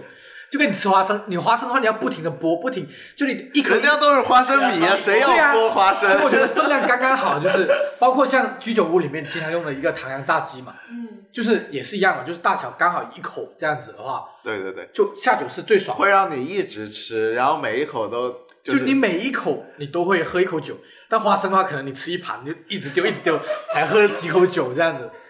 呃，上次去深圳，然后刚好去了一个专做餐酒搭的酒吧，而且是鸡尾酒吧。然后他们的下酒菜，呃，从照烧鸡翅，然后呃这呃这个炸的鸭下巴 到卤肉饭，到有一个 其实它就是餐吧配对，就是餐吧，然后就是像这种，其实很小一个分量，就可能就只够你配两杯酒或者一杯酒，啊。但是它这个搭配就让你觉得这个这一顿饭很值，就可能那个酒本来可能没有太出色，但是他配的那个餐酒，我我印象中那个 commune 的吃的挺好吃的，但也都是就是披萨、意粉、嗯炸鸡那些，对炸就那些不会出错，因为呃，其实中国本来沿海城市这边比较早接触酒文化，像是潮州那边，其实是那个卤水配威士忌哦是最搭的。哎，对哦，那个是那个是可能是已经在二三十年已经很早出现，因为本来潮州、潮汕、汕头那边他们是很早开始喝干邑的一批城市。对，就是所以他们那些我来了之后发现，哇，大家特就这种洋酒反而很喜欢喝人头马，因为广东都很喜欢喝洋酒。因为卤水这个也是比较强，就比较刺激性的食物，而且它那个分量比较少，呃，它搭配干邑的那个花果香是很适合的，也恰好他们本来就是一个比较早接触洋酒文化的城市，所以他们天时地利人和，那边的餐酒搭可能是比我们这边广东还要再先进一点。第一次听说到这个，没有，因为刚刚讲到这个，因为我朋友圈有一些就是呃卖酒的人或者什么之类那些，他们经常会像那些刚刚讲到送人人头马、VSO、VSOP 这些，他们举办活动的时候，他邀请那些经经销商或者媒体去吃的时候，嗯，大多数情况下很常吃的都是潮汕菜，然后去配，所以我突然我我也是有这个印象。像是他们的那些生腌，还有那些哦 有炸的果条感觉也是，都是非常适合下酒，本来就是那种你配酒又可以消毒，对吧？对，你 这个很有道呃，理。像是卤水，卤水的话，其实那个卤料跟酒的话，其实很相像，就像是药酒跟我们的汤，对，我们会用很多香料去煲的汤一样，所以它其实那个本来就很大，所以它搭搭配那种洋酒的话，就很适合下酒。一直以为就是广东很喜欢喝洋酒，是因为靠近港港澳地区还有华侨的缘故，没有想到还有这个原因这个也是当也是有，因为很靠近香港跟澳门还有台湾，对对对，当时呃那些商人会过来的话，也会有他们本来的饮食需求，嗯。就过来发现这边广东其实他们我们的饮食习惯跟他们就是潮汕、福建跟台湾的其实很相像，然后我们广东呃深圳、广州这边跟香港的又很像，其实他们的洋酒带过来我们这边，发现其实都可以搭得上，所以就潮汕那边卤水是很搭我们的就呃白兰地或者是洋酒那一类。就是感觉这种搭配就虽然你可能想又，土，虽然你想着可能是很奇怪，就又又洋又 local，对对又本地对。对，虽然你就想想西结合，想起来那个味道可能是很难接受，但你吃起来的话，可能那个口感是很和谐，就可能是呃洋酒它那个香味刚好是被那个卤水给放大了。就刚刚讲到，我们刚刚讲的是下酒菜嘛，那喝完一轮了。他刚刚讲到卤肉饭这个东西，我突然想起来，这个转折，不是不是，因为呃，那首先你喝酒的时候有有有有下酒菜嘛，那大家会经常发现，就是还有一个东西，就是喝完酒喝完一轮之后，经常有的人会习惯吃点东西再回家。对，广东人的话，就比如说你会找个粥粥店，宵夜就对，或者什么之类的，就是你喝完酒，然后又接近早上了，但是呢还没到早餐，会吃一点。因为我我之前我记得我好像看过一些节目，类似什么一些台湾一些综艺节目，嗯。他们讲到喝酒这种的时候，他们台湾有些人就是喝完酒之后到快凌晨或者第二天早上的时候，他们有一些卤肉饭的店是开到凌晨的，对，就是为这种人服务的。就我想说，就是喝完酒之后，大家会觉得更想吃些什么东西，就不是不是下酒菜，不是喝酒的当下，对而是说你喝完一轮了，总会想吃点东西。然后呢，我我自己的话就是，我喝完之后，我特别想吃干炒牛河。其实，在珠海的酒吧卖的最好的一个小吃，也不算小吃吧，就是他们吃食物卖的最好的，大家都没有想到，不是那些炸的，不是那些卤，是一个就是高汤云吞，只是那一个高汤。在你喝完酒，然后你很就胃很呃非常的辛苦的时候，对对对，就你喝碗热汤，然后有一个云吞，可能也不太大负担，不像是那种大高蛋白的太大肉的那种。哎，我觉得其实挺奇怪的，因为就是不说这个朋友这个，包括就是在酒桌文化上面，就是大家最后收场的时候会说，哎，大家把杯中酒喝完，然后我们上主食吧。然后这个时候我都会觉得啊，才上主食，都吃到这个地步了，还吃主食刚刚喝了一堆粮食，然后呢又要吃主食。对我，其实我当时我我自己的感受是我当时因为前面已经因为你喝酒的时候我都会吃很多东西。会吃很多东西，会下酒菜，你其实已经相当于已经吃的很饱了。这个时候你还要再上主食的时候，你会觉得啊还能吃得下去。可是我会翻到看到有些男士，他就的确还能干下一碗饭或一碗面那样子的时候，我觉得挺惊讶。我其实很想问一下你们男士怎么理解，就是酒后吃碳水这种这个男女没有关系直接把我。排除了是吧？很多时候只是因为有东西可以吐。没有，因为像我我以前老家那边就有一个店，它最经典，它就一家卖面的店，它通宵开，而它最受欢迎的就是晚上凌晨喝醉的酒，喝醉了酒的人就会去那儿吃碗面。对，有有有些店就专门做这种喝完酒之后的生对，意的。酒后的主就吃，总会去吃点刚刚。讲到我我我喜欢吃干炒牛河，但是其实我更想吃。刚刚讲到云吞，想起一样汤伊面，但是因为现在没有人做汤伊面这个东西，就是我之前在广州的时候，因为我以前大学在广州读嘛，就是广州有些老店的话，他们是卖汤伊面这个汤伊面是什么？伊面，你知道是什么吗？不知道。广东的一种就是油炸过的蛋面，哦，就油炸过的膨化，它每条面都很粗，但它口感又它很吸汤汁，哦就是包汁意面，它会把那些包汁都全部吸完。包呃，说到这个，就是说到广东白酒必有的芝士龙虾焗伊面，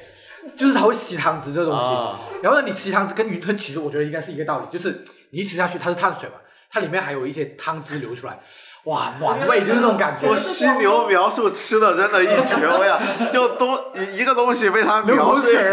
就那种就那种，就描述的特别生动。广东人对这种汤汤水水的这种感觉，就是在你身，就是这叫什么异国他乡，或者是你在什么一些水土不服的地方，突然来点汤汤水水的，一下去之后，你就会觉得哦，刚刚刚他说那个嘛，就是阿波宁溪那个阿波，阿波，就是那里就是很开到很晚的凌晨的，那里就挺多人喝完酒，那里就挺多人喝完酒去去那里的，就是潮汕的牛肉粉嘛，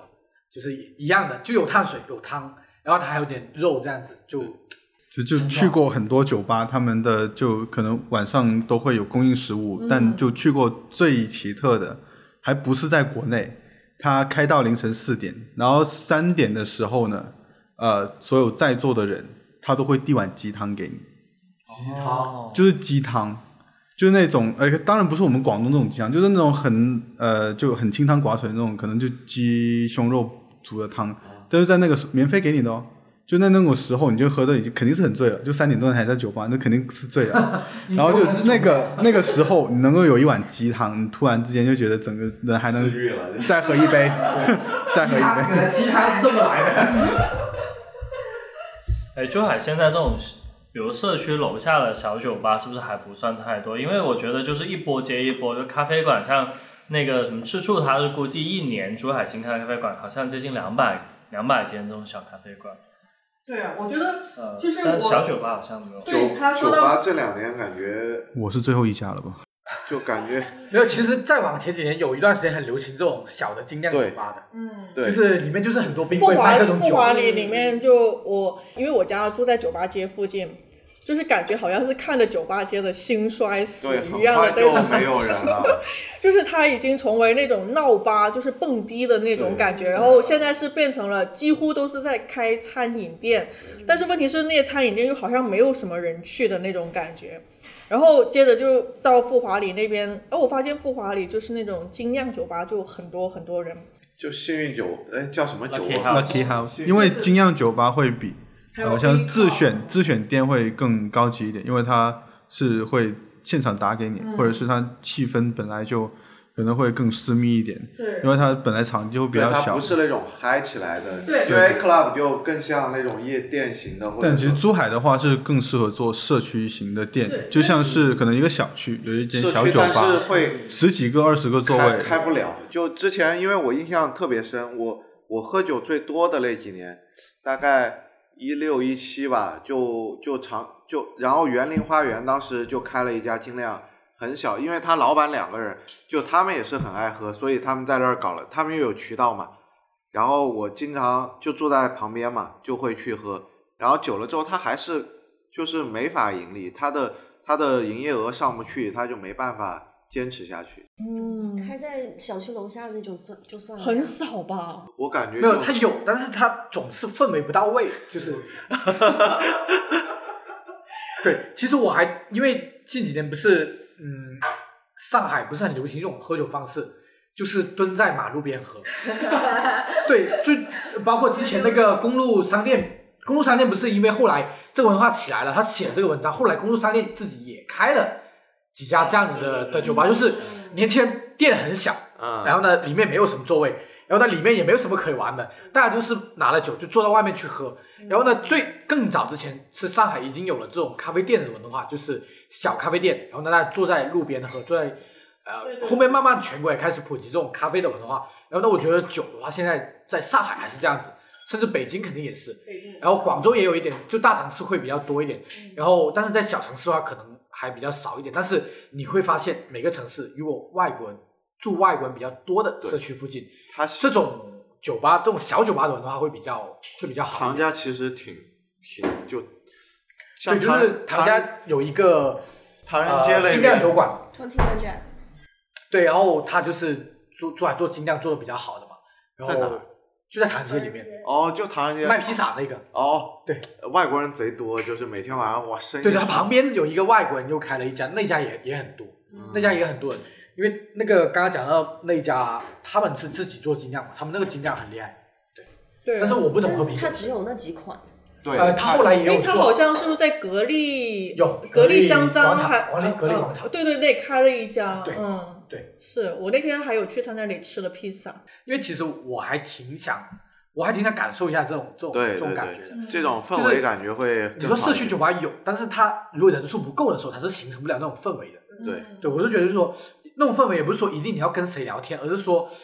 它处于一种它那种吵闹，不是说靠音乐或者靠那种啤酒的声音给你带来的，而是大家就是就是在聊天。因为就有一种脱离感，你因为你真的落到现实来说，你说酒有什么好呢？它它只大部分是坏处，对吧？但大家愿意接受它，就是有一种脱离现实的感觉嘛。就像我先说为什么酒精能带来什么好处，哪怕是我们平时我自己的感受，我跟同事喝或者工作，就是那种呃，我们有一个工作的班组，那种那种喝酒的也愿意喝，是为什么呢？其实，在日常工作中你会有一些矛盾啊，或者在工作中那种那种场合你是很难说出来的，但在酒桌上好像有些矛盾就会被化解，就它会营造这样一种氛围。嗯，就这种是工作上的，但对个人来说也是营造一种氛围啊。对就是你会好像脱离很多你你需要烦恼的东西。嗯所以这种从这个角度来说，我觉得酒精还是有作用。嗯虽然你从现实角度，我靠，那丁香医生天天给我推送，就是酒精的害处，我靠，我每次呃酒精进入人体之后，二十四小时不，的，他就说了，呃，就是最佳酒精摄入量哦就是零，就是你只要喝喝一毫升也有害处。对，但是从别的角度，但他就是这么理解吧？可能因为我们现在也喝了酒，就是随便说，就是他最佳的摄入量是零，没有错。但是他说的是纯生理对的方向的，他没有考虑心理。对你酒精可以带来，你一点点的酒精可以带来心理上的，就是说的那个小酌怡情嘛。对对，哎，我想问一下，你们在座的各位有喝醉过酒的经历吗？有，但是我没有喝醉到这种自己没有意识回不了家的。我我整个经历就一次，就是就是陪我老婆，当时还是我女朋友，就到她家去，被丈丈老丈人对他们全家就是就是他他呃就是回他的老家嘛，然后他有一他有一个表哥提的是贵州的那种放了很多年，就那酒液都感觉稠稠的黄变黄了那个白酒，变质了吧？不是就是温馨提示一下，自自酿酒的话是要测一下菌落才能。不是自酿的，就是就是那种很老的白酒，就是放了太久的也要测一下。对就是那种，就是像这呃那种普通的纸杯嘛，哦你喝起来很粘口，然后感觉也不不是很严重，然后喝完两杯之后，等等等我醒的时候，就我我们吃饭是第一天中午喝午，了什么了？然后等醒的时候就第二天上午了，我都不知道怎么回事儿。然后我我甚至中途还陪着他们出了门，送了一个亲戚走，但是都是第二天醒来才想起来的。然后醒来的时候已经第二天了。我自己没有过这这个经历，但是我照顾过为我遇到过的断片的两个都是我照顾的，然后呃两个都断片。了，然后呢两个都是我照顾的，我我就是我自己没有过这种经验，但是我照顾了两个这个人，所以我很害怕，因为我觉得我喝酒，我跟你一起喝酒，我是为了放松，那你断片了，我照顾你，我一点都不放松，然后就啊好难受啊，然后第二天他全都忘了，他说他倒是很放松，对，他是放松了，就是对，但是哎，就是这我确实挺害怕这种，因为每个人喝完酒的状态不一样。对，我是觉得，当我喝醉酒的状态还是比较比较好。就是所我谓的睡觉酒品嘛，就是酒品比较好点，没有发酒疯什么之类的。对对，但是有很多人还是自己也控制不了，他自己也不知道。对，因所以你为我我见过怪他，说英语的，然后爬树的，然后还有就是逮着什么东西都要把它取下来的，就因为你都想象不出来他要做什么事情。你肯定遇过很多这种喝醉酒的这种情况，数不胜数。因为 你说我啊，因为我看到朋友圈经常会发一些很夸张的，就我们之前会去探店嘛，就我开店之前，然后去的是香港，然后还是去的的呃兰桂坊，就是酒吧区那一边嘛。然后我们是已经就跟一个朋友去，然后还是呃计划了去要去五家酒吧，呃五点一半晚上吗？五一个晚上五点。半我们吃完饭，嗯，最后我们去了十一家，哇哦，因为他们本来那个间隔就很近，然后他们可能就就一个对面地方喝一马路杯吗？还是肯定不止，肯定肯定不止，因为我们当时去的时候去第一家，然后喝的有点多，然后第一家就已经有点多，然后我们问了调酒师，哦，我们等一下要去这一家酒吧，有什么推荐，或者是有有几家是不要就去的会还要？接着走？然后隔壁有两个客人听到了，然后就问我们，哎我们可以一起跟你们去，我们叫 bar hopping，就是几个几个酒吧的一起去，然后就一家酒吧可能喝一两杯，嗯，然后最后我们去了十一家酒吧，然后最后在啊、我们说的四点钟关门那一家酒吧，我们大概是三点多到的，然后最后我到的时候，我后面跟了七个朋友，七个在不同酒吧遇到的朋友，然后去到之后就全场都是我们的人。哇，这种感，这种体验感觉就，这种就挺好玩的，是吧？对啊，你听着挺好玩的，但是实际你在现场的时候就，跟贪吃蛇一样，你知道吗？然后就沿途捡了一个小豆豆，然后捡。第二天醒来在警察局，就呃喝得很醉，然后就在那边可能就有点情绪激动了，然后后面就被送去警察局，确实强制醒酒。然后第二天醒来就我还有一个朋友跟着我嘛，然后我是先送他上去的，在 c o m o g o 然后他在酒店里面醒来发现不见了我，然后出来找我，然后我打电话给他，我说你过来警察局接一下我，把你捞出来。就把我捞一下出来。OK，呃，纵观故事，就有一次是在呃珠海，就在大陆这边，在宁溪喝酒，然后当时刚好也是一呃二零年初吧，然后在宁溪喝完酒，呃第二天醒来又是在中环，在兰桂坊中环 A 出口，然后醒来的时候是已经是天亮了，然后旁边是已经很吵，然后天也就亮，然后我醒来看到那个地铁出口，然后不可能吧，然后就又睡过去的呢？就又睡过去了，然后再醒来就觉得有点热，而且有有点吵，然后醒来看到，哎，不对，为什么我是在中环？因为我昨天晚上是在宁溪，对啊，在珠海的宁溪，然后醒来之后发现，呃，身上没有一分钱，手机还有电，然后就马上打电话给朋友，让他过来接我。那你是咋去的呢？中间那我大概应该是十一点呃九点多吧到的去开着喝的酒，然后可能十点多我就已经喝醉了，然后就中途之间可能有七八个小时不知道发生什么事情，然后发现我醒来我人在香港，我身上一分钱的呃港币都没有，然后我怎么过去呢？我不知道，然后我怎么到的那个地方呢？我也不知道，然后可能是？对，就是我自己。就是可能就当时手呃钱包里面是有带那个通行证，就你可以去香港，然后当时刚好也有签证，然后可以过去，然后可能我是